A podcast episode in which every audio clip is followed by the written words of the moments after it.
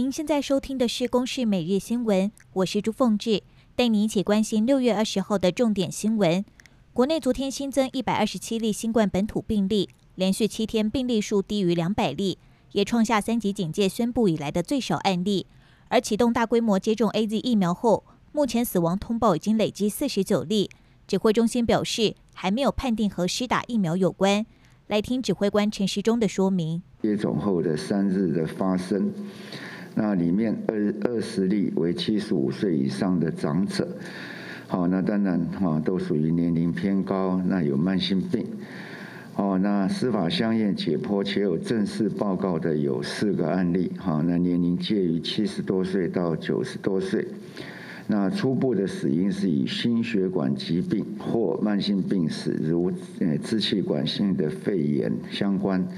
而日前，世界卫生组织宣布，肆虐各国的印度病毒株已经成为全球流行的主要病毒株，比过去任何病毒株的传播速度都还要快。对此，指挥中心从去年十月起至今，共完成两百七十八例病毒基因定序。其中，英国变异株仍占最大宗，最多的还是我们英国变异株一百九十九案哈。那另外，南非变异株、巴西变异株分别是六案跟四案。那另外也有这个跟布桃相关的加州变异株十九案哈，以及就是有这个菲律宾这边有一个跟巴西株比较接近叫 P 三的这个变异株哈，有两案。那呃，印度变异株到目前还是五案。这个月六号，美国联邦参议员来台访问。并且宣布捐赠台湾七十五万剂的新冠肺炎疫苗。昨天外交部证实，美方大幅增加到两百五十万剂，并且在美东时间十九号上午，这批两百五十万剂的莫德纳疫苗从美国起飞，直接来台，预计台湾时间今天傍晚抵达。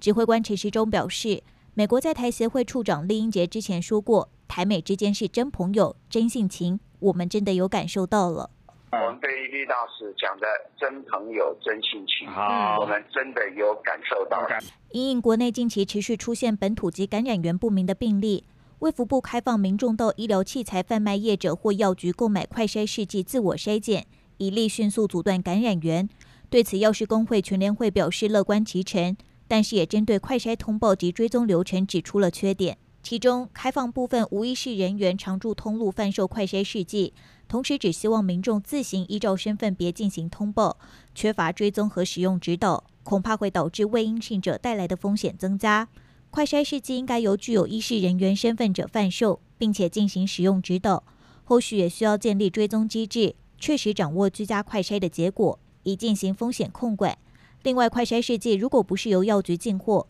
药局对产品的来源、品质还有使用方法不容易控管，希望中央在宣布政策前多加沟通。以上由公视新闻制作，谢谢您的收听。